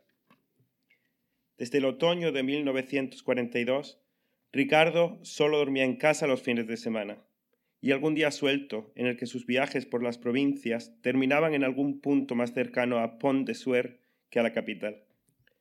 Cuando eso ocurría, siempre llamaba por teléfono para avisar, y yo me enteraba antes de que Adela viniera a contármelo solo con mirarla a la cara. Entonces, mientras sus ojos resplandecían, renunciaba de antemano a la ventaja, a la pequeña aventura de otras noches, en las que me quedaba leyendo en mi habitación hasta que lograba aburrirme del silencio de una casa dormida. Después, bajaba las escaleras de madrugada, entraba en la biblioteca sin hacer ruido, encendía las radio oscuras y movía la rueda muy despacio hasta encontrar una voz. Aquí, Radio España Independiente, Estación Pirenaica. la única radio sin censura de Franco, que me calentaba el corazón y de me volvía una felicidad muy próxima en el tiempo, tan remota sin embargo en mi memoria como si nunca la hubiera conocido. Aquella voz era ya lo único que tenía, lo único que me quedaba del destino que había escogido, el mundo al que había querido pertenecer. Y no era mucho, pero mi vida, que había llegado a ser tan grande, se había vuelto tan pequeña de repente que esa sola voz bastaba para envolverla, para acunarla en los brazos de una esperanza tibia y benéfica, para hacerme compañía en la implacable soledad de mis prisiones. Eran solo palabras, pero yo no necesitaba nada tanto como escucharlas. Esas noches, Adela solía tomar un somnífero para no desvelarse pensando en los motivos que retenían a su marido en la capital. Más allá de su bien, del bien de los niños y del placer de sus amigos, a quienes invitaba casi todos los fines de semana a cazar y a pasear a caballo cuando hacía buen tiempo. Por eso, y porque la Pirenaica aún era una novedad que absorbía por completo mi atención, aquella noche no la oí entrar. Aún me estaba preguntando ¿Cómo habría podido yo encender la luz sin tocar nada, cuando volví la cabeza para encontrármela de pie delante de la puerta, en camisón y descalza, igual que yo, con los brazos cruzados debajo del pecho, y en su rostro una expresión de perplejidad más intensa de lo habitual. No lo entiendo, Inés. De verdad que no lo entiendo. Adela era muy buena, pero muy simple. Su bondad no solo no era consecuencia de su inocencia, sino al contrario, el fruto de un constante ejercicio de voluntad que se imponía sobre sus limitaciones para comprender el mundo. Para ella, que estaba convencida de que había buena gente y mala gente, igual que hay letras negras sobre el papel blanco de los libros, yo, una insólita letra blanca sobre un papel que para ella nunca podría haber sido negro, representaba un conflicto permanente que agudizaba una crisis más profunda. Adela apenas había llegado a ser feliz con mi hermano. Yo había conocido a pocas personas que merecieran tanto la felicidad, pero ella no era feliz.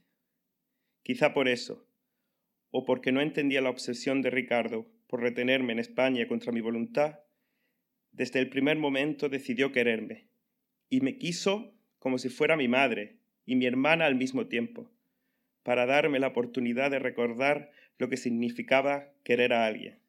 Yo también la quería, tanto que aquella noche no fui capaz de moverme, ni siquiera de apagar la radio, mientras la veía mirarme, decepcionada y triste.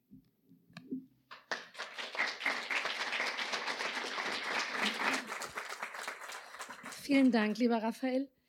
Äh, Dieter, verdrängte Geschichte zurück in den offenen oder öffentlichen Raum bringen, ist das das Prinzip, was die Episodios de una guerra interminable zusammenhält? Exakt. Es ist, glaube ich, äh, die, äh, der, der Zeitpunkt liegt ja schon nach dem Höhepunkt der Bürgerkriegsthematik. Es ist ja eigentlich una postrimeria, como se dice. Es ist eigentlich sozusagen ein Nachklapp fast. Und dann nochmal, ich habe das, äh, das vielleicht ganz kurz nur, hier ist das Foto in Neuchâtel.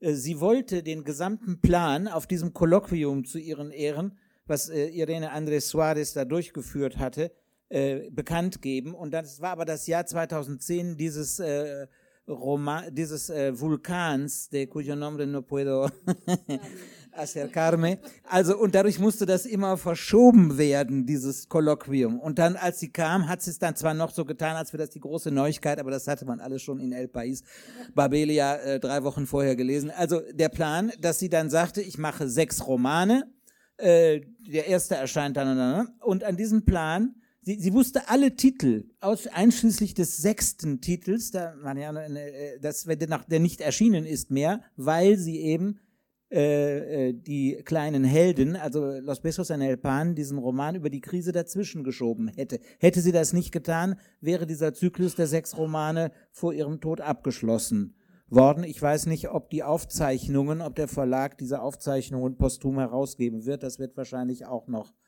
ähm, umstritten sein, aber das, ich halte es nicht für ausgeschlossen, weil so viel ist sicherlich da als Mater an Material. Also das, ich sage das nur noch mal kurz, um ihre Arbeitsweise so ein bisschen zu beschreiben. Sie war eine enorme Arbeiterin, die also äh, absolut zuverlässig wie ein Uhrwerk jeden Tag ihre festen Zeiten hatte.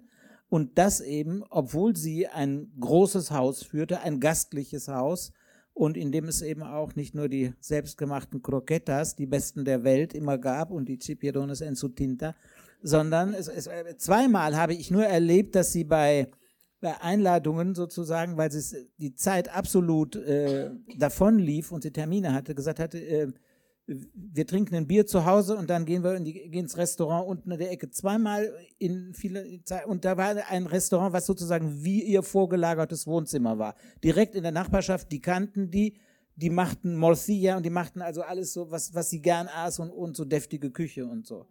Und ansonsten war das eben ähm, die Arbeit, auch die, die Kolumnen für El País, die hat sie auch in den Sommerferien und auch in den Weihnachtsferien und so weiter geschrieben?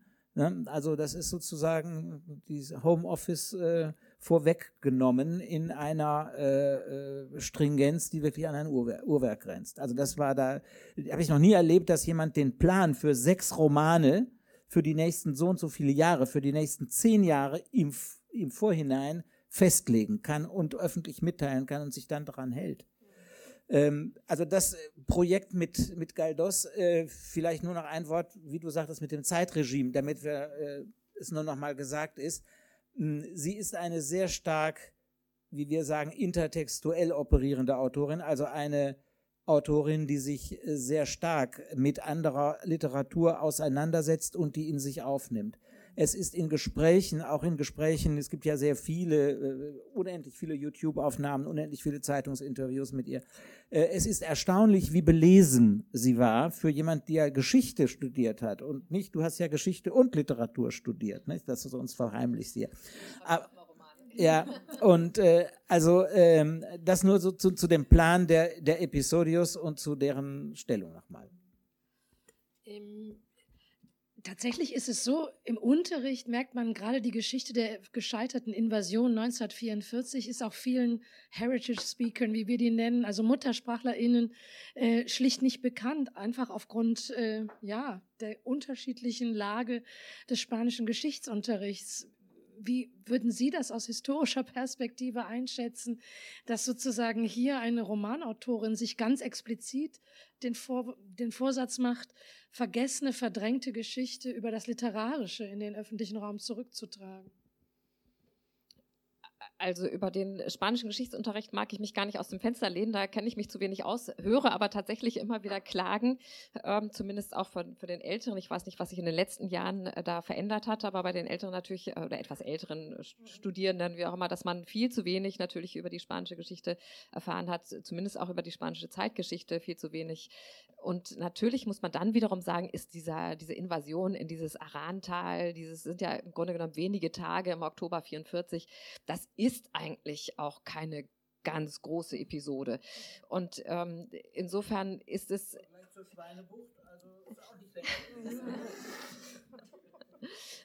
Wie dem auch sei, ähm, jedenfalls ähm, wenn, also die Frage ist, wie viel man jetzt ähm, von der spanischen Geschichte nicht verstanden hat, wenn man diese Episode nicht kennt. Nicht? Das ist, äh, das will ich nochmal äh, noch im Raum stehen lassen. Gleichwohl ist es natürlich aber eine interessante Episode.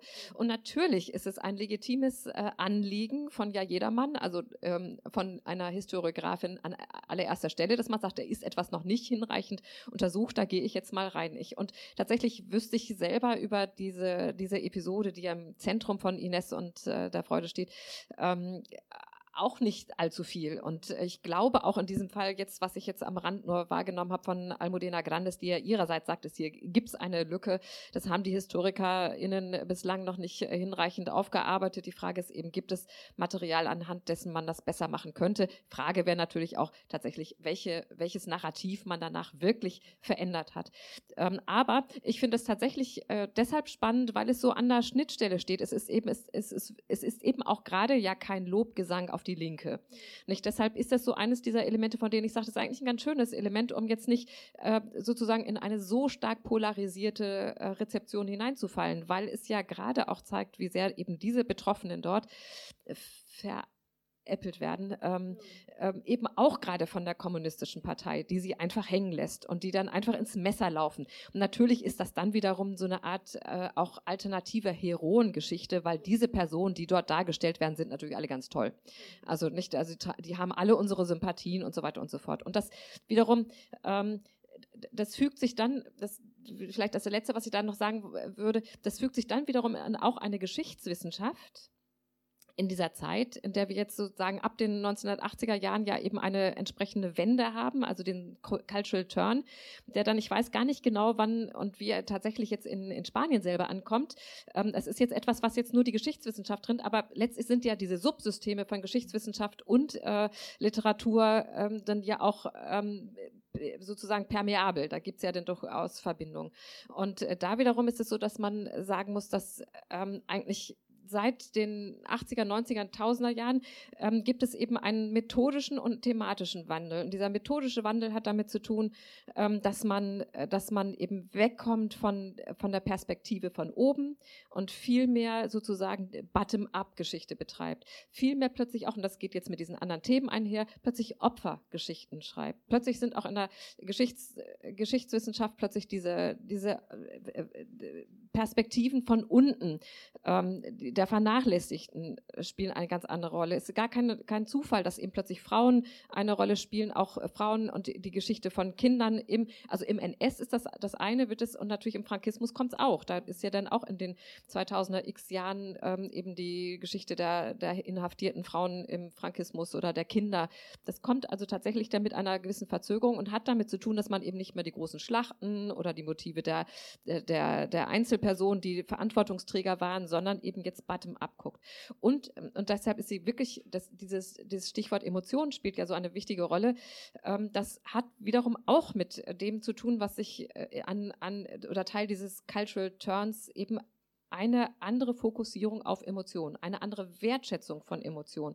Wir merken das in der Geschichtswissenschaft, sonst würde ich mich nicht mit diesem Schwerpunkt Emotionsgeschichte auseinandersetzen. Das fängt auch dann in dieser Zeit an. Und das hat natürlich, wie gesagt, das sieht man dann an verschiedenen Ebenen. Und da ist es natürlich wiederum jetzt, da kommen wir zu einer Mixtur von Gattungen. Das ist ein drittes Merkmal, ähm, mit dem wir uns auseinandersetzen müssen, genau in dieser Zeit und eben diesen fluiden ähm, äh, fluiden oder der, der fluiden Grenze zwischen äh, Historiografie und Literatur. Und da ist sie ja auch keine Ausnahme. Nicht? Wir haben auch ähm, darüber nochmal nachgedacht. Ich habe ja mit meinem Mann auch darüber überlegt, der ist ja auch ähm, Germanist, welche, welche anderen Werke ähm, äh, noch als Beispiel herangezogen werden äh, können, um sozusagen deutsches Pendant zu, äh, äh, zu, zu zeigen. Nicht? Und da sind wir auf das, den Roman gekommen von ähm, wie heißt es nochmal, wir, wir, wer wir sind, wer wir sind von Sabine Friedrich. Ich weiß nicht, ob Sie das kennen, auch ein ziemlich opulentes äh, Opus, was sich eben der Geschichte des Widerstandes äh, im NS widmet. Also im Grunde genommen ganz ähnlich von der, von der Idee her, eben ganz viel äh, historiografisches Material eingearbeitet, aber zugleich ein äh, Roman sein. Äh, ich muss an Ines Geipel denken, die jetzt über die sozusagen ostdeutsche Geschichte auch schreibt, eben umkämpfte Zone, der äh, Osten, mein Bruder und der Hass, ein Stück eben, das genau so so funktioniert, einerseits äh, autobiografisches Material einpflicht und andererseits sagt, ich bin aber eigentlich ein Roman. Also diese Grenze wird irgendwo flüssig, was ähm, ein Vorteil ist für die Geschichte, äh, für, für, die, für, die, für die Romanautoren, weil die können eben frei aus der Emotionskiste äh, schöpfen. Nicht? Und das äh, spielt sozusagen auf dieses, äh, dieses Kapital ein, ähm, was eben Emotionen zurzeit haben.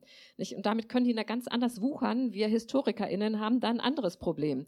Äh, nicht? Wir können das als Objekt sozusagen betrachten. Das ist ja meine Emotionsgeschichte. Ich gucke, wie man mit Emotionen umgeht. Daher eben auch diese Studie zu den, der Emotionsgeschichte des katalanischen Separatismus oder so. Wie wird das instrumentalisiert? Aber wir können natürlich viel weniger an Emotionen appellieren oder mit Emotionen spielen oder Emotionen äh, durch unsere Historiografie erwecken. Sollten wir nicht tun, weil wir tatsächlich eine ganz andere äh, Kategorie dann sind. Aber das spielt dann sozusagen der Literaturwissenschaft in die Hände äh, oder der nicht der Literaturwissenschaft, aber der Literatur in die Hände, weil sie dann sehr viel einfacher mit beiden Gattungen dann operieren kann. Einfacher als wir, weil wir HistorikerInnen nicht anfangen sollten, plötzlich Romane zu schreiben. Da passt das ganz genau. Wir hören einmal, was die Autorin selbst dazu sagt. Das geht äh, ganz schnell. Das ist ein kurzer Ausschnitt aus dem Nachwort von Ines und die Freude gelesen von Esra Akaya, Doktorandin an der Freien Universität. Das ist auch gut zum Ende. Vielen Dank, Esra. Ja. Dauert auch nicht lang. Das ist kurz. Ines und die Freude ist eine fiktive Geschichte vor einem realen Hintergrund. Das war etwas Neues für mich. Um sie zu schreiben, musste ich mich an die Fakten halten, gestatte mir aber auch gewisse Freiheiten. So entstand meine eigene Version der Invasion des Arantals in Gestalt eines Romans mit drei Ebenen. Die in Klammern stehenden Kapitel sowie die Geschichte aus den jeweiligen Blickwinkeln von Ines und Galan. Die erste Ebene gibt historische Ereignisse wieder, die sich tatsächlich in der Zeitspanne ereigneten, in der diese Geschichte spielt und unterscheidet sich von denen des übrigen Buches. Es handelt sich um die Ebene der Macht, von der aus über das, aus über das Schicksal der Widerstandskämpfer entschieden wurde. Die beiden anderen Erzählstränge umfassen die Fiktion, die ich erfunden habe, obwohl Personen und Ereignisse auf einer Geschichte und auf Personen basieren, die ebenso real sind wie diejenigen in den in Klammern stehenden Passagen. Sie vollziehen sich jedoch auf einer anderen Ebene. Es geht um die Opfer der Invasion, die keine Ahnung von den Beschlüssen derjenigen haben, die an unterschiedlichen Orten, weit weg von ihnen und stets über ihre Köpfe hinweg ihre Schicksale entscheiden. Trotz der Distanz sind Fiktion und historische Ereignisse durch Tunnel und Schleichwege miteinander verbunden, so dass die Protagonisten der Macht gelegentlich auf diese unteren Ebenen herabsteigen können. In diesem Sinne möchte ich ausdrücklich darauf hinweisen, dass Ines und die Freude ein Roman ist und keineswegs ein historisches Werk. Die nicht fiktiven Teile gehören zu einem fiktiven Buch und es war nie meine Absicht, mir ein Urteil über dieses Thema anzumaßen. Wenn ich die historisch-politische Handlung aus dem Hauptteil des Buches extrahiert habe, dann, weil heute niemand mehr etwas über die Invasion weiß. Einerseits wäre es vom narrativen Standpunkt unglaubwürdig, dass zwei einfache Menschen wie Ines und Galan Zugang zu geheimen Informationen gehabt hätten, andererseits würde kein zeitgenössischer Leser sie oder ihre Geschichte verstehen, wenn ihm die entsprechenden historischen Zusammenhänge und politischen Implikationen unbekannt wären.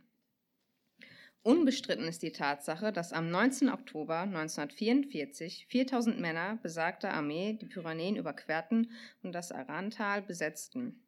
Weitere 4000 Männer sickerten seit Ende September in einem erfolgreichen Ablenkungsmanöver an, den, an anderen Punkten der Pyrenäen in spanisches Gebiet ein und hinderten Francos Armee auf diese Weise daran, ihre Truppen an einem bestimmten Punkt der Grenzen zusammenzuziehen. Im Allgemeinen vollzogen sich die Operationen einschließlich der trägen Reaktionen seitens der Madrider Regierung so, wie sie hier beschrieben werden. Die Befehlszentrale befand sich tatsächlich im Dorf Bosos, doch alle Mitglieder des Hauptquartiers, die der Leser kennengelernt hat, sind meine Erfindungen. Ähnlich verhält es sich mit den Episoden, die Galan und Comprendes während des Zweiten Weltkrieges in Frankreich erleben. Den Tarnnamen Galan habe ich erfunden, aber Comprendes Name ist authentisch. Er gehört einem echten Widerstandskämpfer, dessen Spitzname so berühmt wurde, dass die Historiker, deren Werke ich lesen konnte, ihn immer nur so nennen, ohne seinen wirklichen Namen jemals zu erwähnen. Die Episoden der Invasion geben reale Ereignisse wieder. Die Besetzung des ersten Dorfes beruht auf den Erinnerungen eines Widerstandskämpfers an ein Dorf in Huesca namens La Espuña. Carlos Guillermo Ferro, dessen Zeugnis mir bei jedem dieser Romane unverzichtbar ist, hat es mir persönlich erzählt. Die Episode über die Strafgefangenen und deren anschließende Flucht ist ebenfalls authentisch, ereignete sich allerdings zu einem anderen Datum und in anderen Orten als die von mir genannten. Ebenso verhält es sich mit der Gefangennahme eines Offiziers des Stabes von Garcia Valeno und der überwiegend feindseligen Einstellung der Zivilisten in den besetzten Dörfern. Die Schlacht von Vilamos dagegen ist meine Erfindung.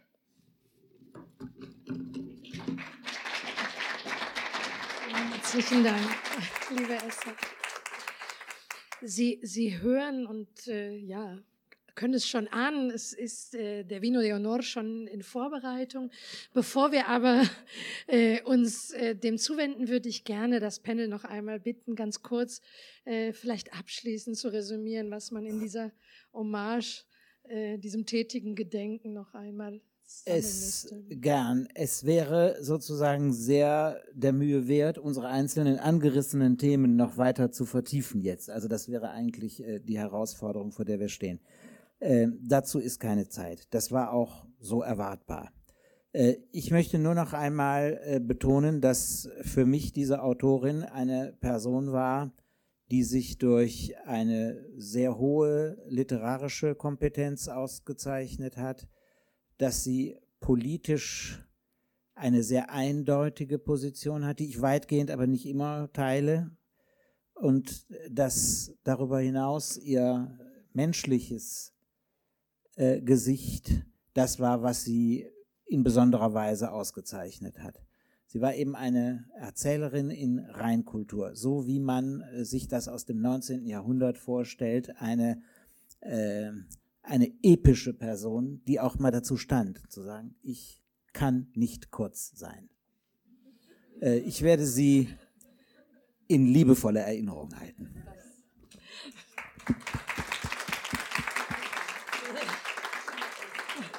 Ja, ich, äh, Birgit hat recht, das war das schönste Schlusswort. Vielen Dank nochmal dem Panel. Vielen Dank, Dieter, dass du ähm, ja, das mit uns geteilt hast. Vielen Dank, Ignacio und dem Instituto Cervantes, Romy und ihrem Team. Vielen Dank für einen Abend in tätigem Gedenken. Danke. Birgit, Entschuldigung. Gracias por estar con nosotros. Si quieres asistir a charlas como la que acabas de escuchar, revisa nuestra programación cultural en nuestra página web berlin.cervantes.es.